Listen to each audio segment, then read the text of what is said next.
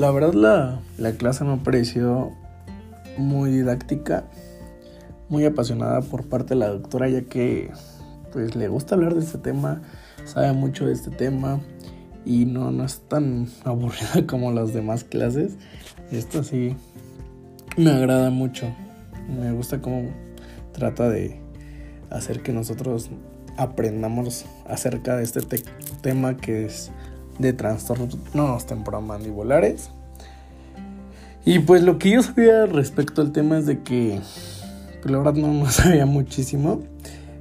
Es de que pues tiene que ver con algunos problemas musculares, de que estos se pueden originar desde que se han caído o, o de que alguna restauración está mal hecha y está desajustada y desde ahí pueden provenir esos trastornos.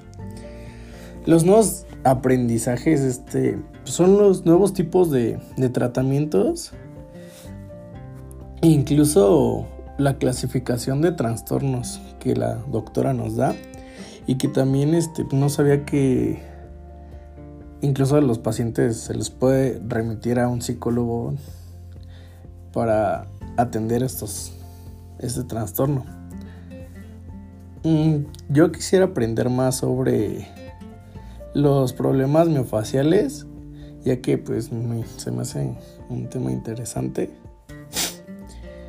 Con lo que he aprendido, yo creo que sí me, me considero capaz de identificar lo que son estos trastornos, ¿no? Ya que la doctora nos dio como muy, muchos aspectos y, y de cómo se originan, la etiología y pues tener este, pues, mi auxiliares de diagnóstico.